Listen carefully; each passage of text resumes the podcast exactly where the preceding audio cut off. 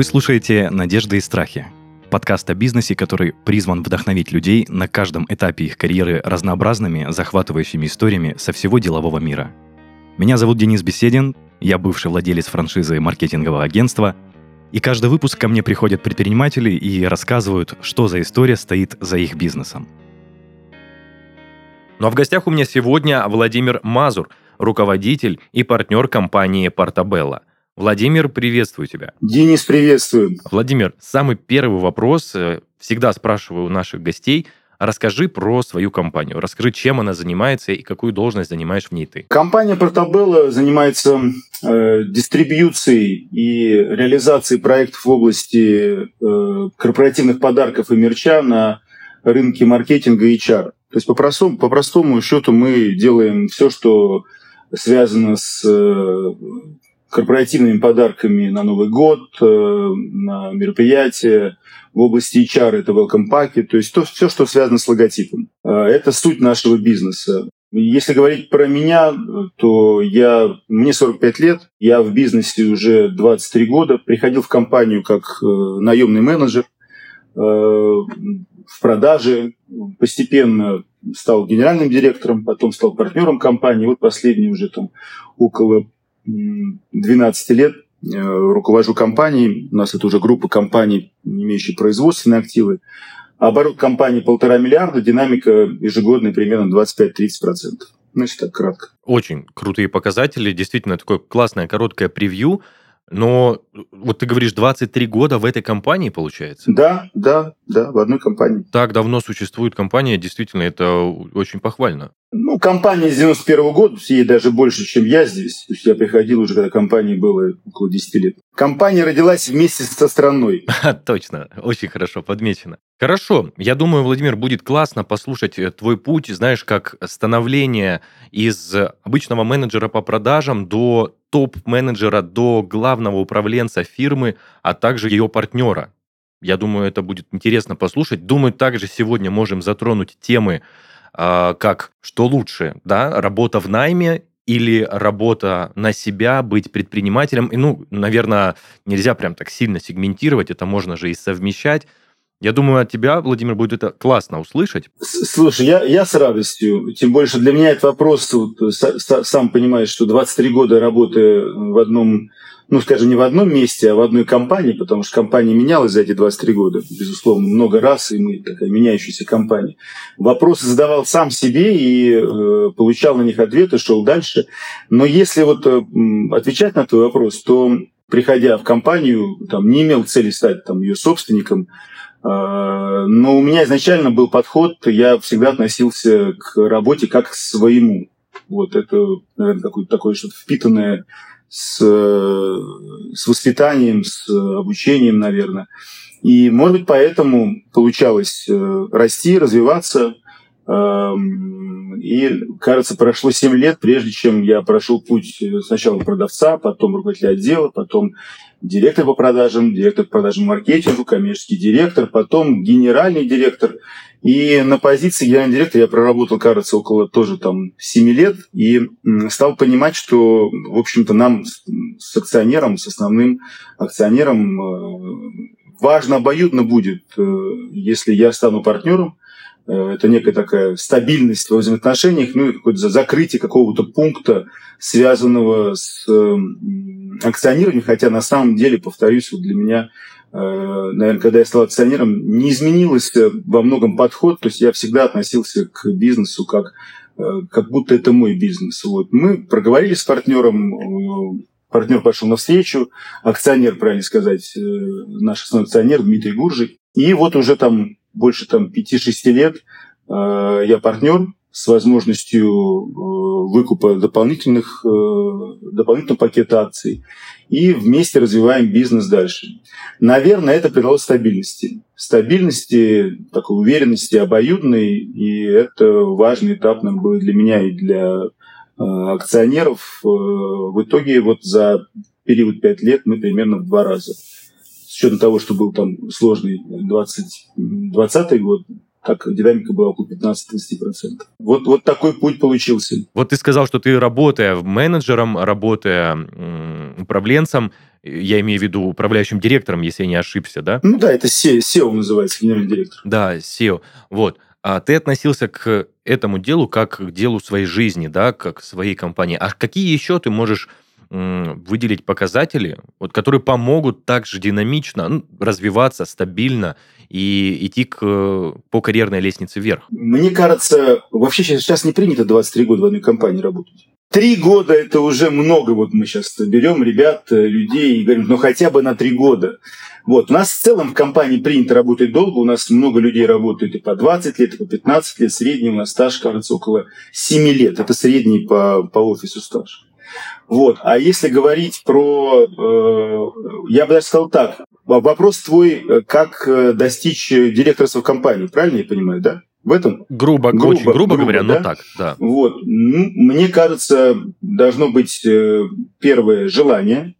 Второе – это все-таки постоянное обучение. То есть я прекратил обучаться, прекратил на ежегодным образом, может быть, вот как бы лет там 5-7 назад, а так это были ежегодные какие-то курсы, повышение квалификации. Даже после, вот за последние три года, э, там 5-6 лет у меня тоже были большие какие-то такие э, проектные обучения на год, на два. Э, это дает возможность как бы, повышать свой уровень. И на самом деле, мне кажется, ключевой историей является нахождение мотивации работая на одном месте, почему ты должен работать здесь дальше. То есть что-то должно все время мотивировать. Это нужно искать, нужно находить, с этим нужно работать. И обучение – это один из факторов, который позволяет найти мотивацию. А второе – это нахождение более амбициозных целей. Вот, э, проходя, подводя итог года, то есть это не только финансы. Финансы на самом деле на каком-то этапе перестают мотивировать. Вот, они лишь подтверждают реализацию других э, целей и амбиций. Поэтому это вот, наверное, самое сложное для меня было вот э, последний там, не, не только этот период, больше, наверное, там, последние 10-15 лет. И вот с этим я работал. Ну, а как инструмент, э, позволяющий находить новые цели, безусловно, обучение и, наверное, как бы общение с другими, с другими предпринимателями, коллегами, то есть среда общения. А что касается прям вот непосредственно качеств, ну, мне кажется, есть люди управленцы и неуправленцы. Вот. Если ты управленец, то ты можешь быть успешным и наемным человеком, и предпринимателем. Вот. А, ну и, наверное, последний, третий пункт – это высокая трудоспособность, именно трудоспособность. Потому что и предприниматели, и э, руководители успешные, они очень много работают. Вот. И это вопрос, это комплекс как бы вопросы здоровья, внутренней мотивации, картины мира. Вот. Ну вот если там, так, мое мнение, наверное, такое, Денис. Исходя из того, что ты стал крутым управленцем, у меня, собственно, вопрос от этого. Обучался ли ты когда-либо менеджменту не э, в пределах данной компании? То есть, скорее всего, ты упомянул, что ты проходил курсы, находясь в компании, наверное, по управлению. Это я так предполагаю. Не знаю, так это или нет. Но а само, скажем так, основное образование, то есть... Слушай, ну мне повезло. Я заканчивал РЭМ Плеханова э, в 98 году с э, специальностью управления производственным предприятием.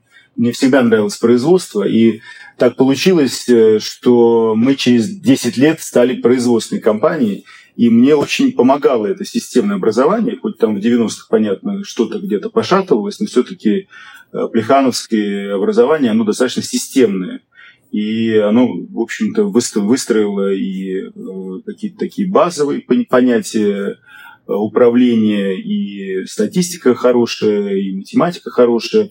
Поэтому мне повезло, я получил, в общем, базовое образование, которое мне дало возможность дальше уже на, на этой базе развиваться. Если говорить про важные вот такие, наверное, системные образования, я проходил э, около года курс э, такой американский MBA коуч, э, коучинг, то есть это не, не академическая программа, а программа с коучем. Потом около двух лет работал с коучем. Пока в какой-то момент понял, что это перерастает как бы уже взаимоотношения коуча, такой некий психологический начинается Э, значит, тренинг, и, в общем, я его прекратил в тот моменте, и, в общем, сейчас в свободном, сам себя обучаю, скажем так, на сегодняшний момент. Но есть мысли продолжить обучение дальше. Я понял. В смысле, самостоятельно развиваться? Я да, да, да. Не, не преподавать, не, не как эксперт выступать? Нет, нет. У меня была попытка закончить аспирантуру, но, в общем, она оказалась э, тяжела в совмещении с работой, поэтому преподаванием я не планирую заниматься. Слушай, ну получается, базовое образование, которое ты получил, реально помогло тебе стартануть, развиваться и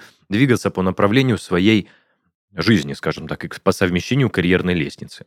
Ты вначале рассказал, что у тебя был опыт предпринимательства. Расскажи, пожалуйста, вот заранее, чем ты занимался до, скажем так, э, статуса себя как предприниматель, и как ты пришел к тому, что хочешь попробовать именно предпринимательство? Ну, не совсем так. Я все-таки приходил как уже наемный человек сразу почти после института. Э, и вот так я и остался работая здесь. У меня в какой-то момент был кризис э, целеполагания, и я хотел сделать что-то свое. И у меня была попытка, я э, пошел к одному из родственников и пытался помогать ему в его бизнесе. Это бизнес вентиляционный. Но в течение, совмещая это с основным местом, такая была попытка попробовать себя э, делать что-то свое. Вот. Ну, как бы с какими-то перспективами, но я очень быстро понял, что мои э, инвестиции временные, трудовые в мое основное направление, они принципиально дают эффекта больше, чем там, потому что любое там стартап, любой э, даже бизнес там на этапе развития, он требует очень много времени, это как бы низкие результаты с точки зрения финансов.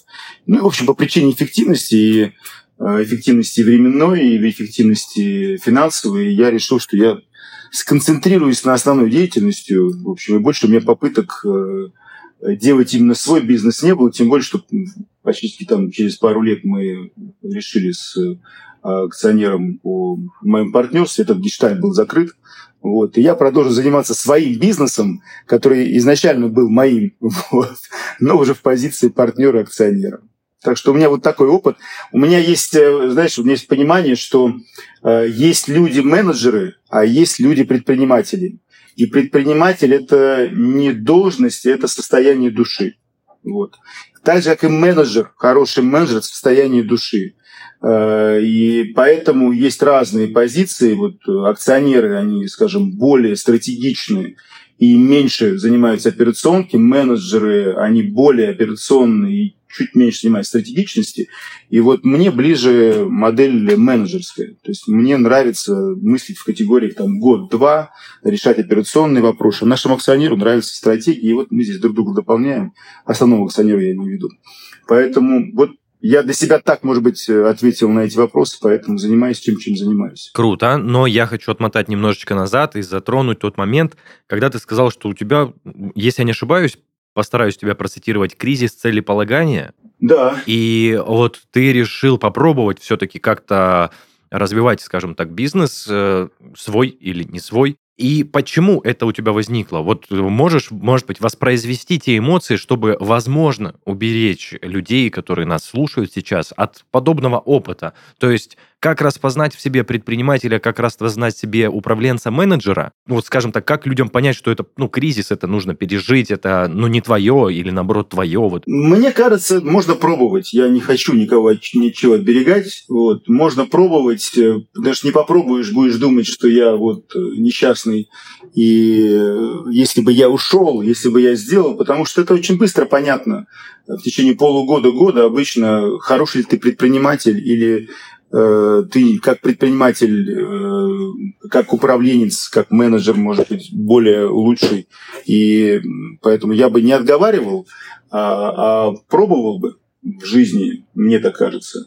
Но э, если говорить про меня, про мой опыт, то э, вот этот кризис целеполагания, мне кажется, он возникает у разных людей на разных этапах, там раз три года, раз пять, такие люди долго работают. И э, если говорить про тот опыт, про тот момент, то э, ну, я не находил в рамках э, своей работы э, амбициозной цели. Вот. И с этим можно работать. Инструментально можно работать, работая там по методикам, по целеполаганию, или просто беря листочек бумаги и бокал вина или чашечку кофе. Вот. На самом деле цели все находятся. Даже в наемном труде? Сто процентов. Сто процентов. Здесь, конечно, очень важно, чтобы был э, хороший классный, сильный акционер который поддерживает. У меня такой акционер есть. Ты имеешь в виду акционер это как ну, руководитель? Акционер это, это основной, ну это для нас это у меня это президент компании. То есть, ну, основной акционер, который компанию создал, когда я пришел, я пришел в наем к нему, и потом же стал директором, и потом уже вот э, получил возможность стать акционером. То есть акционер э, хороший, мне кажется, правильный акционер, он дает возможность развития директору, э, но и помогая с другой стороны, потому что очень важно э, иметь э, командное управление. То есть директору важно быть не одному, потому что он же с командой он один, да, то есть капитан и полководец, директор он всегда один. Вот. Но ему нужен кто-то. Этот кто-то вот прекрасно, если есть акционер. Поэтому так тяжело делать бизнес одному, когда ты акционер и директор, это очень непросто. Поэтому, вот отвечая на твой вопрос, э, вот этот момент как бы кризисный, я убежден, что э, цель можно найти всегда, и в наемном бизнесе, почти в любом, э, если ты первое лицо, или если ты первое, второе лицо, то ты всегда можешь найти возможность для развития при наличии, безусловно, адекватной поддержки со стороны акционера – но первично все-таки э, твое собственное желание развиваться. Не как бы слезы, сопли, что у меня все плохо, и я уже устал, и мне пора на пенсию в 35-40 лет. вот. А именно подтягивать себя и двигаться дальше. То есть это как спорт. То есть вот играть в высшей лиге нужно постоянно двигаться дальше. Можно зарабатывать и не в высшей лиге тоже хорошо, но это будет не в высшей лиге. А в высшей лиге нужно все время бежать. А если бежать, нужно находить причину для этого бега. Вот. Ну, мне это очень, как бы, кажется близко и похоже, как там, со спортивными там, футболистами, тренерами и так далее. Слушай, а не считаешь ли ты, что многие люди тешат себя вот этой мыслью, что вот я стану предпринимателем, я буду лежать э, условно на песке, да, под пальмой, и не нужно устраивать вот этих вот бегов, забегов в высшей лиге, не нужно будет соревноваться за звание, за лучший показатель, за рост в компании. Действительно ли, по твоему мнению, а, предпринимательство представляет из себя вот это лежание под пальмой, да? Я думаю, что мы все понимаем, что это далеко не просто. Можешь дать свой комментарий, свое видение на этот счет? Ну, я думаю, я не буду необычным. Мне кажется, все, кто у тебя наверное, был, до меня и будут после меня, скажут, что предпринимательство – это еще большая ответственность, чем директорство.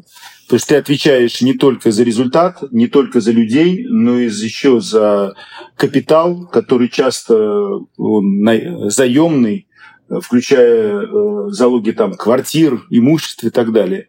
Вот. А в целом, э, чем дальше вверх, тем работать нужно больше. Другое дело, что качество работы меняется, ты уже там не землю копаешь, не к продажам занимаешься, но в целом Э, работать э, нужно много на любом уровне, и чем дальше, тем больше.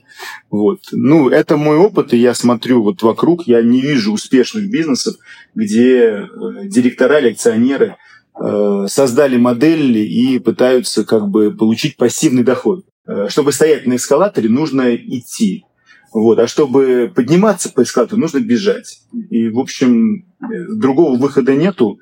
Если хочешь на пенсию, то тогда это несколько другой спорт, чем быть руководителем и тем более предпринимателем. Ну, вот это мой комментарий про пальму. Но на пальмы обязательно надо ездить. Это вот еще одна важная вещь. Обязательно. И для этого нужно, безусловно, чтобы у тебя был доход, и ты мог себе это позволить, потому что иначе э, теряется мотивация. А для руководителя любого, я думаю, что и вам любой скажет, основное – это самомотивация. Если руководитель мотивирован, то у него мотивированы компании, и все круто. А если он как бы подустал, то это в долгую это тупик. Слушай, очень хороший комментарий, я думаю, это прям тоже полезно. И э, у меня плавно родился следующий вопрос. Он у меня еще на самом деле родился тогда, когда мы с тобой говорили о том, что у тебя был очень грамотный акционер, как ты выразился, президент компании. Слава богу, жив-здоров, да. да. Э, и есть, был и есть, конечно. Я хотел сказать о том, что не было ли у вас разногласий да, во взглядах в управлении компанией. То есть, когда ты уже пришел на руководящие позиции, может быть, были какие-то очень серьезные конфликты, э, может быть, их вообще не было. Ну, были, были конфликты, были, проходили их. Мне кажется, это как в семье, то есть ты притираешься, Э, узнаешь друг друга, смотришь, как ты проходишь жизнь, ситуация. Был момент практически ухода с этой позиции. Вот. Но я одумался, это была моя, моя инициирование, я вернулся и благодарен, что меня обратно приняли. Вот. Мне кажется, это нормально. Если не секрет, ты сказал, уходил, вернулся. Это был какой-то конфликт, да? Ну, это был момент, буквально там несколько дней у нас была кризисная ситуация, и я вспылил и говорю, ну, раз так, значит, я буду заниматься вот этим направлением. Вот. Дмитрий говорит, ну что ж, ну, значит, так, значит, так. Ну, я через подумал, мне стало жаль, жаль команду, жаль себя, э, время, которое я потратил уже, и хотелось много чего сделать, и я вернул, говорю, Дима, э, я был неправ. Он говорит, ну что ж, ну, тогда за работу. Поэтому я думаю, это, мне кажется, аллегория с семьей, вот именно в акционировании, она, в, ну, там, не знаю, директор акционер, она близка, потому что с командой мы не семья, а вот э, в части управления здесь, наверное, я бы как бы семейные отношения мог бы как аллегорию применить. Вот, поэтому важно, чтобы ценности совпадали. Ценности. И еще для меня, наверное, важно, что э, акционер, э, вот я 23 года с ним, а у меня все время с ним есть гэп э, как бы дальнейшего развития. То есть, чтобы было от кого что брать. Вот, конечно, тяжело работать, когда ты не можешь от э, старшего товарища взять э, что-то для себя. Вот. Это мотивирует. Ты понимаешь, что можно двигаться дальше. Мне кажется, ключевая в истории в бизнесе – это мотивация. Для чего? Главный вопрос – для чего?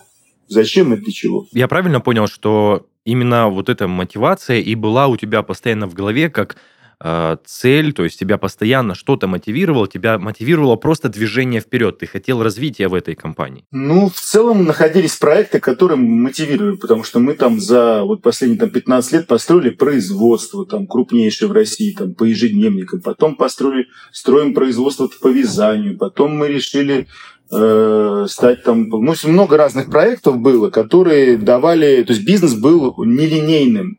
Это не просто вот мы занимаемся там поставкой ручек с нанесением. То есть мы старались всегда находить ниши, Э, там не голубые океаны, а хотя бы ниши. Ниша заставляла нас э, искать новые инструменты работы. И, в принципе, наша бизнес-модель, если посмотреть историю, она менялась каждые там 7-10 лет. А изменение бизнес-модели, именно бизнес-модели, то есть не коммерческая политика, а бизнес-модели, требовала и временных затрат, и, э, безусловно, было там, мотивирующим как бы и с хорошей точки зрения, ну и как бы такой пинок дополнительный. Так что да, да, мотивация ключевая история. Ты рассказал, что вы открыли производство да, по ежедневникам, связанным с вязанием, думаете, как дальше и что развивать. А направление компании про если я правильно выражусь или неправильно, поправь меня, э, сувенирную да, продукцию для... Ну, э, это, это сейчас по-модно называется мерч, вот, а так по-другому, по-другому называется корпоративные подарки, сувенирная продукция, промо-продукция. Вот это все то, что потом компании своим логотипом либо дарят, либо продают, либо сотрудники используют. Вот эта область этой э, деятельности, это все наш, наш рынок, рынок мерча и корпоративных подарков. Я хотел затронуть тему истории выбора направление компании? То есть изначально после основания компания решила развиваться именно в этом направлении или она претерпевала какие-то изменения? Ну, конечно, как у многих компаний, все было по-разному. Начиналась компания как канцелярская, потом стала заниматься люксовыми брендами, потом появились неожиданно так маленьким рынком появились ежедневники. Ежедневники так быстро росли, что компания потом, потом стала заниматься ежедневниками. Это была дистрибьюция итальянского бренда Назарена Габриэли. И потом в какой-то момент мы стратегически, вот меняя бизнес-модель, уходили от дистрибьюции в собственные марки. И была создана марка Портабелла, которую мы стали развивать как уже производственная компания. И потом уже эта производственная компания решила развиваться не, не только как ежедневники, но как полноценный каталог с одеждой, с ручками, электроникой, в общем, все, вся масса продукции, которая потом эффективно используется для маркетинговой и HR-коммуникации. Вот на сегодня эта компания так выглядит, как производственная компания с э, брендом, монобрендом, э, качественной и дизайнерской продукции для в первую очередь, крупного и среднего бизнеса заказчиков. Услышав весь этот опыт, который прошла компания, я хочу тебе задать вопрос как к управленцу, как к человеку, который был причастен и видел все финансовые показатели, э, всю аналитику. Не было ли того момента, когда компания, ну вот, казалось бы, вот-вот и может закрыться? Как, э, когда у тебя, у тебя, как у управленца, например, опускались руки, и ты не видел выхода из этого всего? Ой, да, это интересно, да. Был момент у нас, мы как раз вот тоже э, меняли от дистрибьюции, уходили к собственному, собственной дистрибьюции, то есть мы уходили от итальянцев и стали закупать в Китае продукцию, производить сами потом. И там была ли, линия кредитная у итальянцев, а в Китае нужно было предоплата. И вот этот переход, он занял примерно два года, и это было очень тяжело. Это вот были долги там еще перед поставщиками, э, нужно было находить деньги на закупку. И я помню, что так было тяжело, что я думал, ну все, мы, конечно, закроемся. А потом был интересный момент, э, под Новый год э, я вспоминаю и думаю, а что было-то? Вот как бы, ну что-то было. И вот э, таких моментов было два в жизни, и они примерно так же заканчивались. То есть в моменте ты считаешь, что это очень важно, но проходит время, ты оборачиваешься назад, и ты уже не помнишь конкретику. Э, вот, поэтому, конечно, надо эти моменты переживать, понимая, что надо грести дальше и выгребешь. Поэтому, я думаю, такие моменты есть у каждого бизнеса. Э, вот. И это прекрасный опыт, и когда тебе становится тяжело, ты вспоминаешь там какой-то опыт, говоришь, да это разве тяжело? Вот было тяжело. И начинаешь грести дальше. Вот. Слушай, но это классная тоже рекомендация, что несмотря на все трудности, да, ты просто продолжаешь работать, стиснув зубы, как бы не было тяжело. А, Владимир, не было ли у тебя в опыте, вот я поделюсь, не знаю, секретом, не знаю, вышел этот выпуск, да, уже, получается, вышел выпуск предыдущий, когда мы писали, а, гость наш рассказывал о том, что приезжали э, закрывать компанию люди, то есть приезжали которым эта компания была должна, и они прям на разборке приезжали в эту компанию, а причем это была очень э, добропорядочная ниша, по-моему, торговля стройматериалами, но она, правда, работала, эта ниша, э, в 90-2000-е, то есть время предполагало к такому. Не было ли у вас э, в компании Портабелла таких проблем? Ну, мы как-то, слава богу, проходили вот именно 90-е спокойно, но вот именно бизнес-кризисы, это вот я, то, то, о чем сейчас говорил, это был, кажется, э, год 2008, как раз был кризисный год. Э, вот когда мы были на грани, они были. Ну и зная опыт других там своих товарищей и коллег, они бывают в каждой компании. Но прям такой, чтобы до э, до закрытия, до разборок э, Бог миловал. Так что э, это, это не проходило. Слушай, я думаю, мы плавно можем перейти к пути твоего развития непосредственно в компании. Что ты чувствовал на каждом из этапов? То есть, работая просто менеджером, чувствовал ли ты достаток в мотивационной части, скажем так, в материальной, а, почему было принято решение, что тебя повышают, что ты для этого делал. Вот, давай плавно пройдемся по всем твоим позициям в этой компании и вот о пути поговорим, как ты пришел к топ-менеджменту. Ну, я прям все бы не стал бы, но мы можем попробовать, Денис, как скажешь, вот так кратко. Но если говорить э, о главных э, причинах э, повышения, то э, мне кажется, вот мой, мой опыт, и я его, в принципе, доношу до ребят, с кем работаю, что надо делать, и если компания хорошая, тебя обязательно увидит.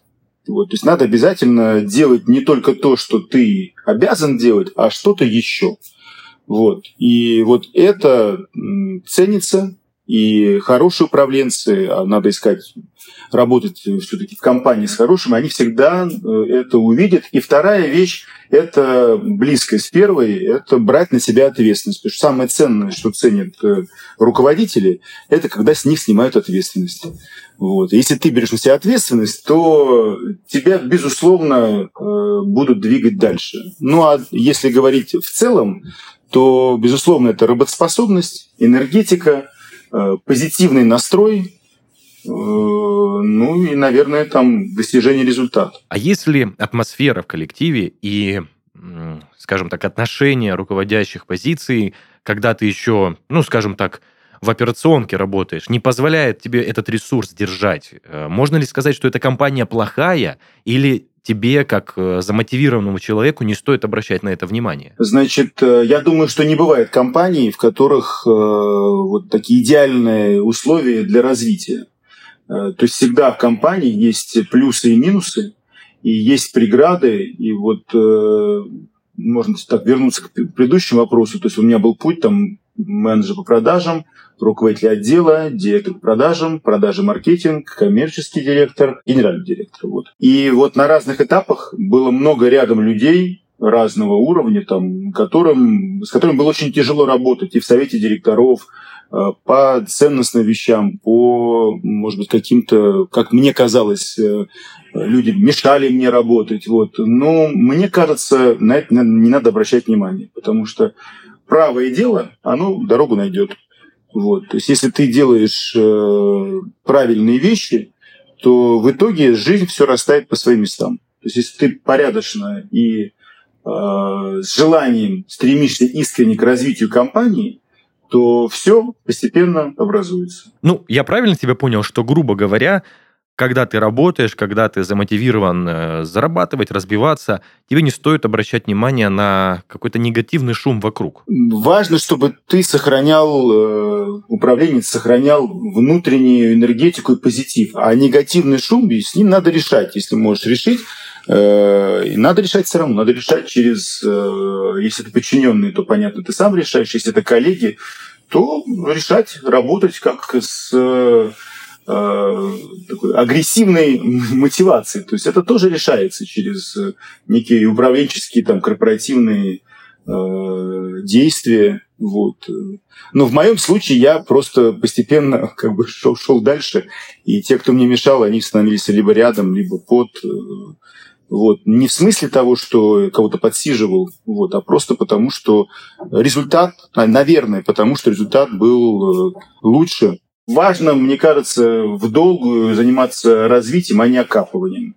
Вот, потому что окапывание очень понятно недолгосрочная перспектива. А вот негативный шум, он часто он будет. Он будет и на первой позиции, он будет, когда ты предприниматель, будут друзья говорить, коллеги. То есть это нормально в жизни. Важно, чтобы ты сам верил, что то, что ты делаешь, оно нужно другим. И у тебя был план, план действий, и ты по нему шел. Ну, не знаю, ответил на твой вопрос, Денис, я могу так сказать. Не, ответил, это даже более чем, потому что, знаешь, я для себя некоторые выводы делаю. Правда, с удовольствием слушаю и понимаю, что действительно крутая логика и советы в твоих словах есть.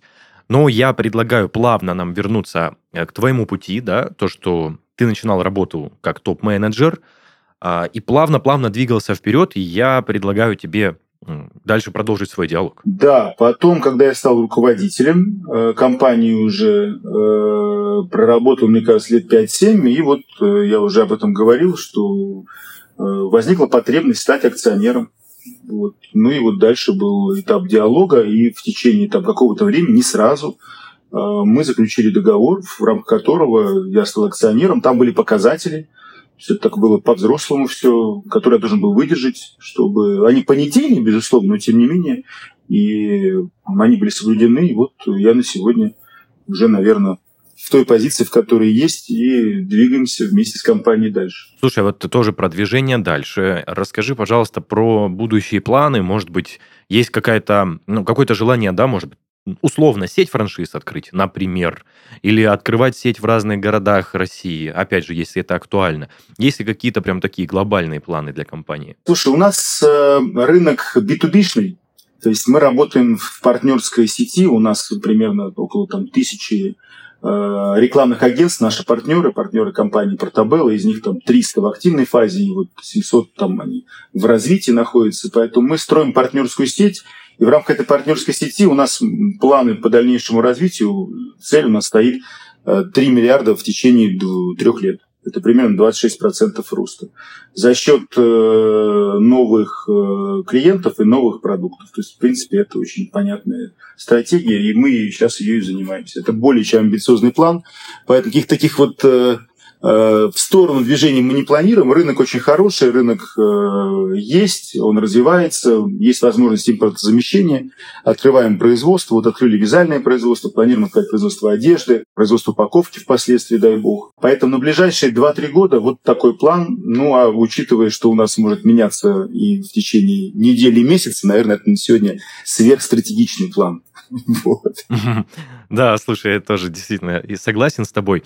А, знаешь, я хочу аккуратно затронуть э, события последних двух лет. Это 21 и 22 год. Э, скажи, пожалуйста, сказалось ли как-то вот такие события вот именно на вашей нише бизнеса? Ну, в целом, я считаю, что это сегодня возможности для всех компаний чем бы компания ни занималась, то есть то всегда есть место для развития. А так были сложности, в 2020 году были сложности, понятно, мы их отыграли в 2021, вот, э, в 2022 э, снова были сложности, но мне кажется, за последние вот даже три года мы прошли уже там несколько кризисов, а до этого вот лично я проходил еще два, а наш э, акционер еще два проходил. То есть уже достаточно большой такой опыт антикризисный, поэтому в целом важно важно, как нам кажется, как вот компании, э, всегда смотреть на клиента. У нас есть принцип клиентоцентричности. То есть мы спрашиваем клиента, что ему надо, и делаем то, что ему надо. Это вопрос не клиента ориентированности, а именно клиентоцентричности. И когда ты понимаешь клиента, то ты можешь достаточно быстро адаптироваться, ну, не то что в любых, но почти в любых условиях. Но, повторюсь, мне видится вот в перспективе последних трех лет, что на сегодня особенно на рынке очень много возможностей, и их грех не реализовывать, каким бы бизнесом ты ни занимался.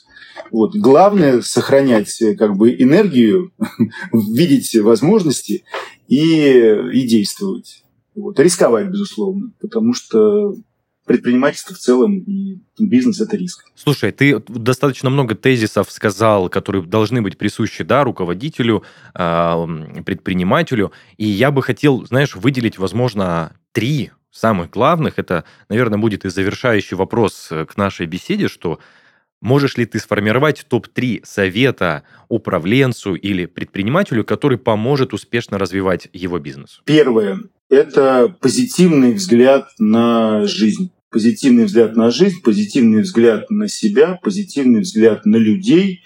Ну и в итоге это любовь к жизни, к людям и, в общем-то, и к себе, уважение к себе. Мне кажется, это первая такая основная вещь. Вторая вещь – это э, целеполагание, целеустремленность с возможностью гибкости. Потому что то, что мы написали на бумажке, это как прогноз погоды 50 на 50, но бумажку надо писать. Вот. Э, то есть целеполагание с адекватным пониманием, что надо будет в какой-то момент, возможно, что-то изменить. И третье – это люди, люди сверху, люди снизу, люди рядом. То есть среда создает э, возможности. То есть, как мне сказал один, один умный человек, э, если ты хочешь быть президентом, то ты, в твоем окружении должны быть э, бизнесмены топ-уровня. Поэтому, если ты хочешь быть там, человеком с определенным доходом, значит, эти люди должны быть в твоем окружении.